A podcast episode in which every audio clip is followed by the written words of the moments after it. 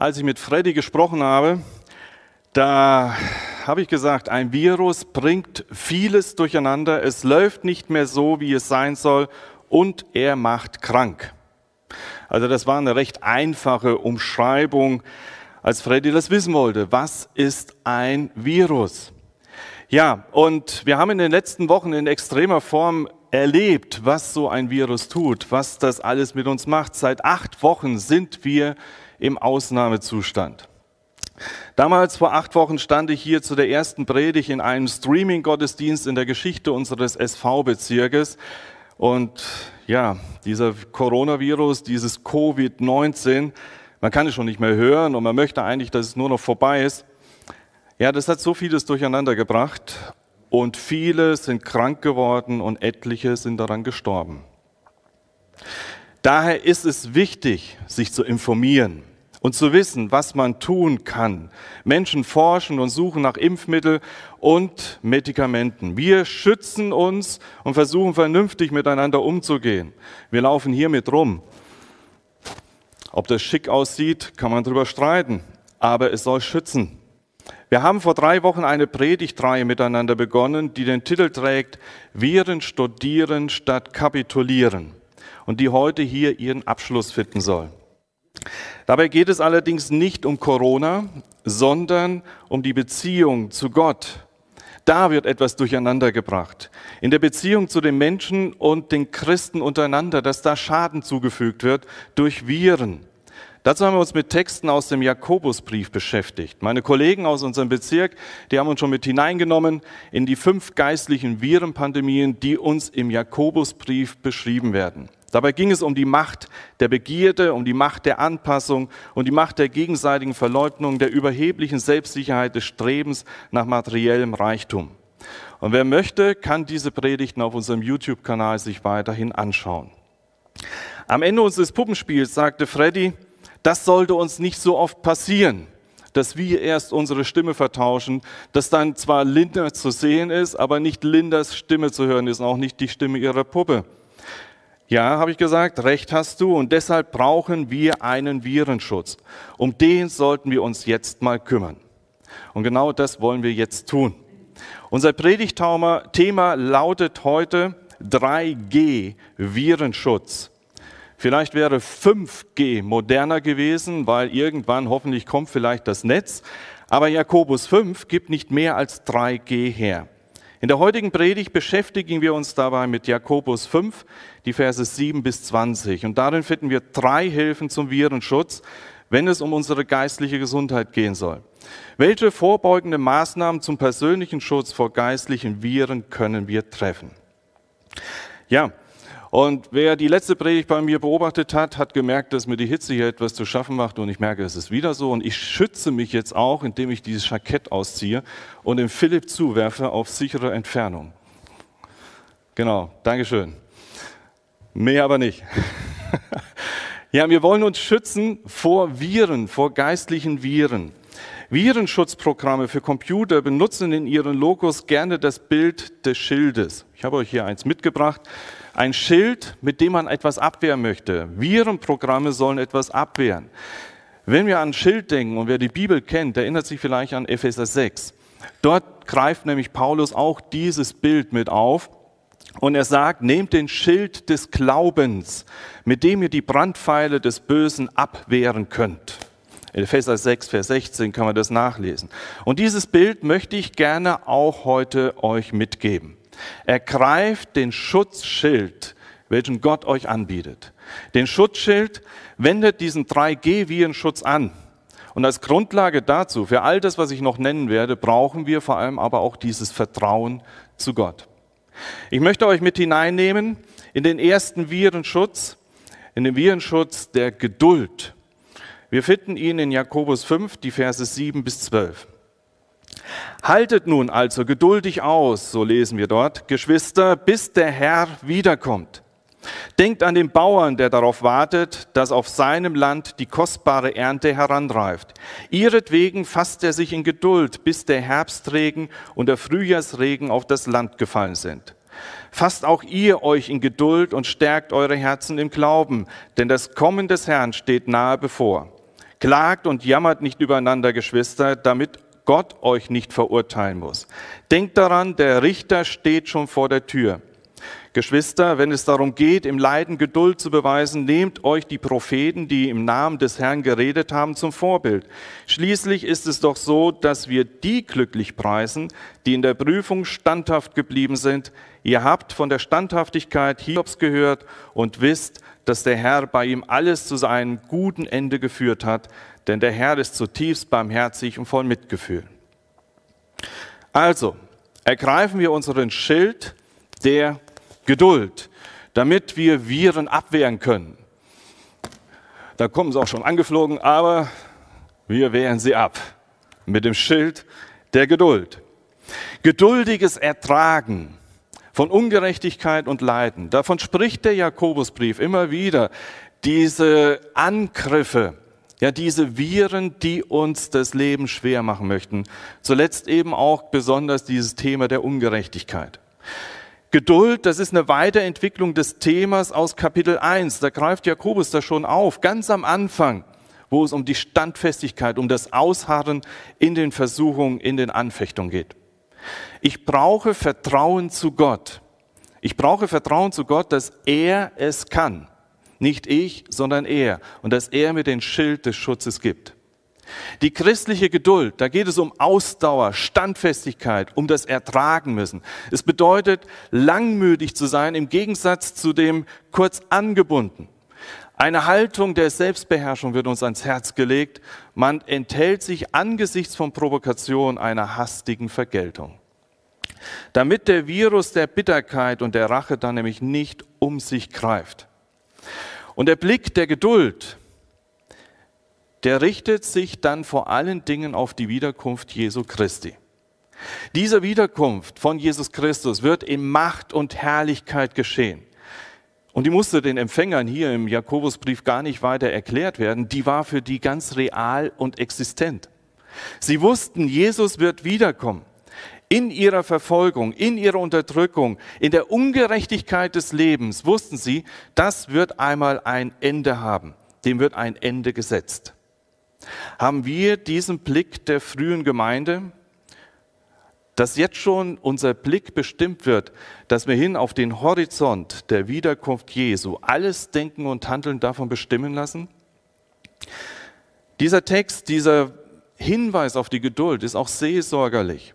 Er bewahrt vor Kurzschlusshandlungen und er ermutigt Leute, bleibt standfest. Es hat ein gutes Ziel, auf das ihr zulebt. Seid geduldig haltet durch. Und da wird das Bild des Bauern gebraucht. Der Bauer, der kann den Regen nicht machen. Das würde er vielleicht manches Mal ganz gerne, aber er kann es nicht. Er kann nur geduldig warten und sagen, Gott, schenk du den Regen, schenk du das, was ich zum Leben brauche. Die derzeitige Ungeduld in unseren Geschäften ist ja manchmal förmlich wirklich handgreiflich erlebbar. Man macht es dem anderen wirklich schwer, dadurch, dass man ihn beobachtet. Macht er es richtig? Hat er den richtigen Abstand? Nimmt er den Einkaufswagen so, wie es vorgeschrieben ist? Und von Geschäft zu Geschäft auch noch unterschiedlich. Hält er sich daran? Man wird so ungeduldig. Oder im Straßenverkehr. Es zerrt an den Nerven, dass wir so eingepfercht sind. Wir hoffen, dass es jetzt wieder weiter wird, dass man sich wieder begegnen kann. Wir sind ungeduldig.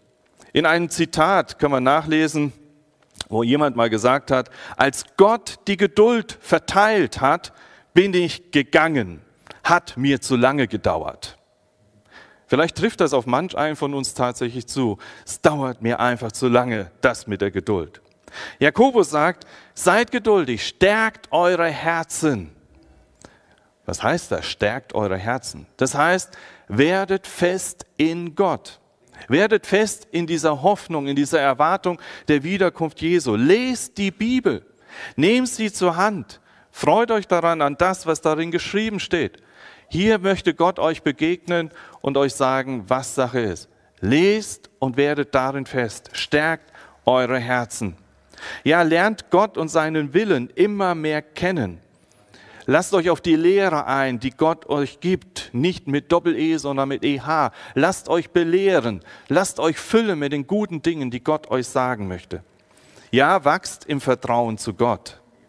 Stärkt eure Herzen. Ja, und klagt und jammert nicht übereinander. Seid geduldig miteinander. Redet nicht schlecht übereinander. Dieses ständige schlechte Reden übereinander, das bringt niemandem was. Wir muten manches uns einander zu. Und dann ist es wieder wichtig zu sagen, Herr, schenk mir Geduld, da wo der andere mich verletzt hat. Schenk mir Geduld, da wo ich den anderen nicht verstehen kann. Herr, hilf mir, das zu ertragen, standfest, standfest zu bleiben. Das Murren im Alten Testament beim Volk Israel war ja ein beständiges Problem, als sie durch die Wüste zogen und sie sich aufregten über Gott, über Mose, über all das, was ihnen widerfuhr. Und dann murrten sie, sie jammerten, sie lehnten sich dagegen auf. Das brachte nichts Gutes. Ungeduld bringt nichts Gutes, wenn es dann die Leute gegeneinander bringt. Und dann wird uns darauf hingewiesen, der Richter ist Jesus Christus. Lasst uns auf diesen Richter hinschauen und auf diesen Richter warten, der kommen wird in Macht und Herrlichkeit. Und wenn ihr lernen wollt, was Geduld bedeutet, schaut hinein in das Alte Testament, schaut zu den Propheten, die haben so viel erlitten. Lest diese Geschichten durch, lernt von ihnen, nehmt ihre Lebenspraxis als Vorbild, so ruft es uns der Jakobus zu. Sie waren gläubige Dulder, ja, bis hin zu Jesus Christus, der das hundertprozentig lebte, in Geduld seinen Weg ging, hin zum Kreuz von Golgatha, um für unsere Schuld zu sterben, für dich und für mich. Er ging geduldig diesen Weg bis zum Ende. Und er nahm unsere Schuld auf sich. Und wir dürfen dorthin kommen und sagen, Herr Jesus, nimm jetzt mein Leben, mach es neu, gestalt es neu, mach etwas Gutes daraus. Ja, und eines dieser Teile, Herr, schenk mir neue Geduld. Jesus ist auferstanden, Jesus lebt und mit ihm dürfen auch wir leben. Und Jakobus sagt dann, glücklich ist der zu nennen, der diese Geduld leben kann. Und dann fügt er noch ein Beispiel aus dem Alten Testament hinzu und sagt, der Hiob, der hat so viel erduldet, so viel erlitten, aber am Ende hat er die Belohnung erfahren dürfen. Paulus schreibt in 2. Korinther 4, Vers 17, unsere Trübsal, die zeitlich und leicht ist, schafft eine ewige und über alle Maßen gewichtige Herrlichkeit. Wollen wir darauf schauen, darauf vertrauen und sagen, Herr, du machst es gut mit mir. In einer Geschichte, in einer alten chinesischen Fabel wird erzählt von einem Mann, der eine hohe Stelle als Beamter bekommt. Ein guter Freund besucht ihn und spricht ihm eine Ermutigung zu und die herzlichen Glückwünsche und gibt ihm noch einen guten Rat. Und er sagt, lieber Freund, jetzt wo du solch eine hohe Stelle eingenommen hast, darfst du eines nie vergessen. Immer geduldig sein. Habe immer Geduld. Der Freund sagte, ja, das nehme ich mir zu Herzen.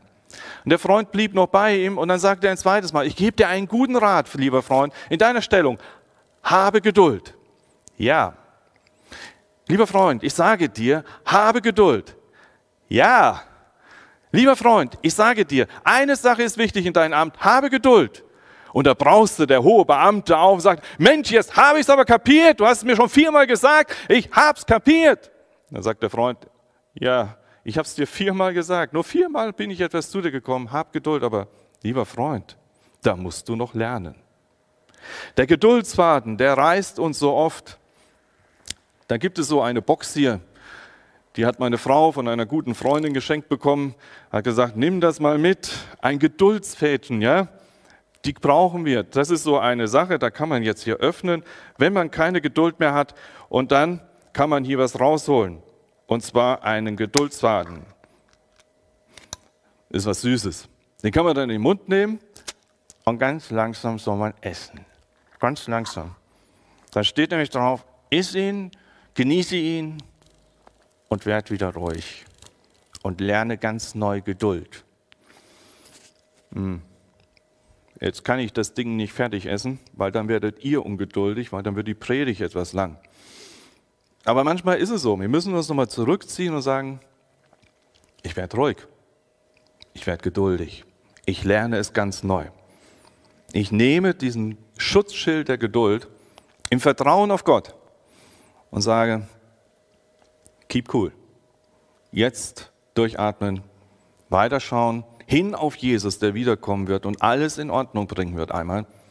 Und jetzt möchte ich nicht gegen die anderen sein, sondern mit ihnen gemeinsam diesen Weg gehen. Wir möchten noch einen zweiten Virenschuss aus Jakobus 5 uns anschauen. Ein zweites Schild, da geht es ums Gebet. Ich lese euch erst den Text aus Jakobus 5, Verse 13 bis 18. Macht jemand von euch Schweres durch, dann bete er. Erlebt er jemand eine Zeit der Ermutigung, dann singe er Loblieder. Ist jemand von euch krank, dann bitte er die Ältesten der Gemeinde zu sich, damit sie für ihn beten und ihn im Namen des Herrn mit Öl salben. Ihr Gebet im Glauben gesprochen wird dem Kranken Rettung bringen. Der Herr wird ihn seine Hilfe erfahren lassen und wenn er Sünden begangen hat, wird ihm vergeben werden. Darum bekennt einander eure Sünden und betet füreinander, damit ihr geheilt werdet. Das Gebet eines Menschen, der sich nach Gottes Willen richtet, ist wirkungsvoll und bringt viel zustande. Elia war ein Mensch wie wir und als er Gott im Gebet anflehte, es möge nicht regnen, fiel drei Jahre und sechs Monate lang im ganzen Land kein Regen. Danach betete er erneut und ließ, diesmal ließ der Himmel es regnen und das Land brachte wieder seine Früchte hervor. Also ergreifen wir den Schild des Gebets, um Viren wieder abzuwehren. Dann kommen die nämlich wieder angeflogen und man versucht, die abzuwehren. Und man schafft es dann auch im Gebet dem zu, reagieren, dem zu begegnen und darauf zu reagieren. Ich brauche Vertrauen und Glauben zu Gott im Gebet, dass Gott das kann, dass er wirklich der Mächtige ist. Und so wollen wir dann beten in verschiedenen Situationen, die uns hier genannt werden. Einmal, wenn uns Schweres trifft. Und das ist nicht nur dann ein Gebet zum Ende des Übels, dass es mal ein Ende hat, sondern es kann auch bedeuten, dran zu bleiben, durchzuhalten, gesegnet zu werden in dem, was mir da passiert. Beten im Vertrauen darauf, dass Gott Schweres wenden kann und dass Gott im Schweren mich durchtragen kann. Jetzt auch bei Covid-19 dass wir dann wirklich miteinander beten und das vor Gott bringen und sagen, in einer Gebetsinitiative, wie bei Deutschland betet, gemeinsam miteinander sich zu treffen und zu beten, in der evangelischen Allianz zu beten und darum zu ringen, Gott schaffe dem ein Ende oder hilf uns, dahin durchzukommen. In den Hauskreisen oder ganz privat, dass man sagt, wir beten in den schweren Dingen, die uns getroffen haben, die uns jetzt gerade eine große Last sind. Aber betet auch in der Zeit der Ermutigung da wo ihr gesund seid, da wo es euch gut geht, wo ihr Wohlstand habt, da betet Gott an und sagt ihm Danke für die guten Dinge, die er euch schenkt. Und betet gleichzeitig darum, auch zu fragen, Herr, was kann ich mit dem Guten, was du mir geschenkt hast, an andere weitergeben? Dass man Gott Danke sagt und in der Zeit der Ermutigung auch mal der Mama Danke zu sagen. Das ist heute eine gute Möglichkeit, sollte aber nicht nur am Muttertag geschehen. Sagen wir wirklich durchgängig den Menschen um uns herum Danke der Mama, auch mal dem Papa, dem darf man auch Danke sagen, den Geschwistern, da wo wir unterwegs sind miteinander in der Gemeinde, lasst uns aufeinander zugehen, einander ermutigen und Gott loben und preisen für all das, was er uns schenkt. Zum Christsein gehört beides. Paulus sagt es einmal, ich habe es gelernt, satt zu sein und zu hungern, Überfluss zu haben und Entbehrung zu ertragen. Er sagt, es gehört beides zu meinem Leben dazu, das Schwere und die Zeit der Ermutigung. In Römer 12 sagt er dann, freut euch mit denen, die sich freuen, weint mit denen, die weinen. Beides gehört zu unserem Leben und manchmal sogar gleichzeitig. Paulus und Silas, die Geschichte, wo sie im Gefängnis sitzen, in Apostelgeschichte 16, da wurden sie mit einer großen Zahl von Schlägen misshandelt, ins Gefängnis geschmissen, die Füße in den Block gelegt. Und was tun sie? In diesem größten Leid Sie beteten und priesen Gott mit Lobliedern. Ja, beten wir in allen Lebenslagen, die Gott uns schenkt, immer wieder neu. Und wollen wir auch beten, wenn man krank ist. Das Gebet nach Jakobus 5, das wäre jetzt schon eine lange Predigt für sich. Wir versuchen es sehr kurz zu halten. Es wird uns gesagt in diesen Versen, auch unter Christen wird es Kranke geben. Jakobus sagt, es wird so sein. Was sollt ihr dann tun? Ja, dann dürfen die Kranken die Ältesten rufen. Und die Ältesten dürfen kommen. Und die Ältesten beten dann für sie. Sie salben sie mit Öl, die Kranken, und tun das im Namen Jesu.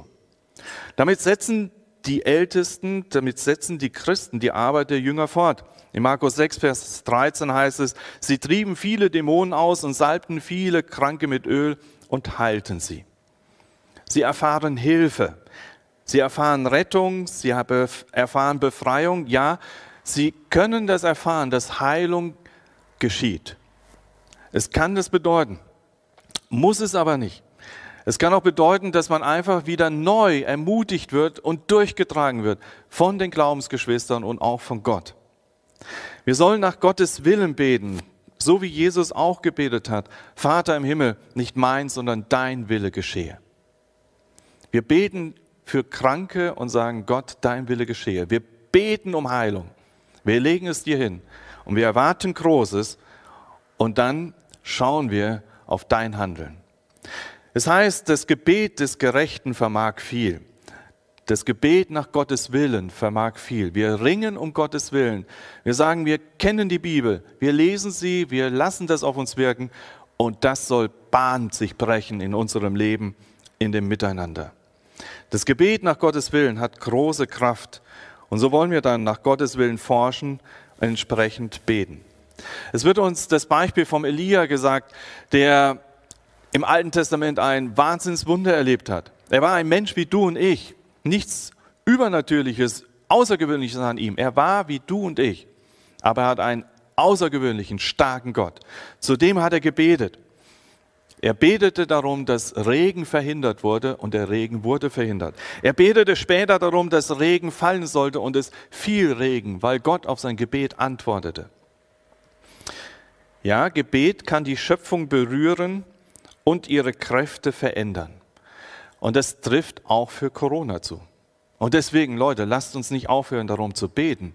Lasst uns wirklich darum beten, dass Gott die Schöpfung bewegt, dass Gott den Coronavirus Covid-19 zurückdrängt und Großes tut. Wir wollen nach Gottes Willen fragen, mutig beten und sagen, Herr, dein Wille geschehe. Das Schutzschild des Gebetes eine ganz wichtige Sache, wenn wir mit den Viren dieser Welt umgehen wollen. Ich meine damit jetzt nicht so sehr nur die äußeren, sondern auch das, was uns innerlich angeht. Wir brauchen diesen Schutzschild, dass wir vor Gott stehen und sagen, Herr, tu du was. Wir kommen im Gebet und vertrauen dir, dass du Großes bewegst. Und dann gibt es noch den dritten Virenschutz aus Jakobus 5. Dazu lese ich Jakobus 5, Verse 19 bis 20. Meine Geschwister, wenn jemand einen unter euch, der sich von der Wahrheit abwendet und auf einen Irrweg gerät, wieder auf den richtigen Weg zurückführt, soll er wissen, wer einen Sünder von seinem Irrweg zurückholt, wird dessen Seele vor dem Tod retten und bewirken, dass diesen Menschen die vielen Sünden, die er begangen hat, vergeben werden. Also ergreifen wir das letzte Schutzschild für heute, das Schild des Gewinnens, um auch dort wiederum Viren abzuwehren. Und da kommen sie schon wieder. Und wir wehren sie ab mit dem Virenschutz des Gewinnens. Was bedeutet das? Es bedeutet, dass wir in die Seelsorge gehen. Das bedeutet, dass wir uns selbst wieder gewinnen lassen oder eben auf andere Menschen zugehen und ihnen helfen, dass sie sich für Jesus wieder neu gewinnen lassen. Diese Seelsorge, die ist ganz in der Linie Jesu Christi. Jesus ging den Verlorenen und Verirrten nach. Und das dürfen auch wir jetzt in der Gemeinde tun. Und Jakobus, der rechnete mit solchen Fällen in der Gemeinde, dass Menschen sich wieder abwenden von Jesus und ihren eigenen Weg gehen möchten. Er hat also die ganz reale Gemeinde vor Augen, nicht die ideale, sondern die reale, so wie es in, unter uns geschieht. Menschen verlassen praktisch und eventuell prinzipiell die Gemeinde. Aber es gibt Hoffnung. Es gibt Hoffnung dass Menschen wieder gewonnen werden können für Jesus, dass Abgeirrte wieder zu Jesus kommen. Das ist eine Chance und eine Aufgabe für uns als Gemeinde, aufeinander zuzugehen. Es ist das Werk Gottes, dass Menschen in ihrem Herzen angerührt werden und sich wieder etwas verändert. Aber wir als Mitarbeiter Gottes sind da Handelnde und dürfen sagen, ich tue diesen Dienst, ich gehe auf die Menschen zu und ich erlebe, wie Gott mich gebraucht, um andere Menschen wieder für ihn zu gewinnen. Die Vergebung, die Vergebung von Sünden, die hängt komplett an Jesus. Die kann ich nicht machen. Das hat Jesus am Kreuz von Golgatha gewirkt und er hat es uns geschenkt. Und davon reden wir, auch wenn wir auf Menschen zugehen. Lass dich versöhnen mit Gott. Das ist die Versöhnungsbotschaft, von der Paulus ganz doll gesprochen hat. Lasst uns das weitersagen und davon nicht aufhören. Im Haller Tagblatt wurde letzte Woche geschrieben, wo ist die Stimme der Kirche in dieser Zeit der Krise?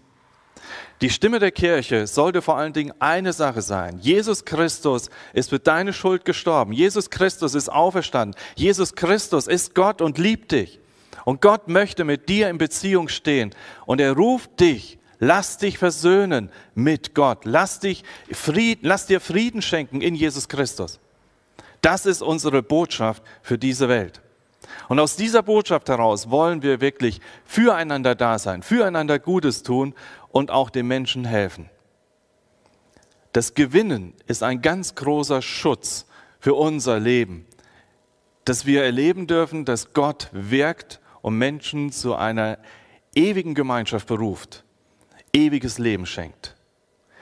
Und die Elementaraufgabe uns, von uns als Gemeinde ist es, dass wir auf Menschen zugehen und sie gewinnen möchten für Jesus Christus. Und lasst uns dieses Erstgeburtsrecht der Gemeinde, das Gewinnen für Jesus, nicht für ein Linsengericht verkaufen, sondern das wollen wir weiterhin tun. In tätiger Liebe aufeinander zugehen und einander Gutes tun, aber vor allen Dingen die gute Botschaft von Jesus Christus weitersagen. Es gibt Versöhnung, es gibt Vergebung. Und da, wo du vielleicht gerade sagst, ich bin so weit weg von Jesus, da sagt Jesus zu dir, komm, Komm, wo du mühselig, beladen bist, da wo du dir das Leben so schwer ist, komm wieder neu zu mir. Ich möchte dich ganz neu beleben, dir Vergebung schenken und wirklich Ermutigung für das, was du jetzt brauchst. Viren studieren statt kapitulieren. Wir haben da einiges gehört. Heute der Abschluss 3G Virenschutz. Wir haben drei Virenschutze gehört. Das erste war die Geduld. Ja, lass dich auf dieses hoffnungsvolle Warten auf Jesus Christus ganz neu ein und sag, Herr Jesus, du kannst helfen, du bist mein Virenschutz. Wir wollen das zweite nehmen, das Gebet, das vertrauensvolle Anrufen des allmächtigen Gottes in allen Lebenslagen und schließlich das dritte, das Gewinnen, das liebevolle zu Gott zurückrufen und das Zurückführen derer, die geistig infiziert sind. Vielleicht wir selbst persönlich oder andere dass wir uns da ganz neu gewinnen lassen. Zu Gottes Ehre. Ich möchte noch mit uns beten. Herr Jesus, hab Dank dafür, dass wir ja zu dir kommen dürfen und Schutz erfahren dürfen von dir. Wir bitten dich ganz neu im Vertrauen auf dich, schenk uns Geduld. Wir bitten dich im Vertrauen auf dich, lass uns ins Gebet hineinfinden und wirklich Großes von dir erwarten. Wir bitten dich im Vertrauen auf dich, hilf uns, dass wir einander gewinnen können für dich, für ein Leben mit dir zu deiner Ehre. Amen.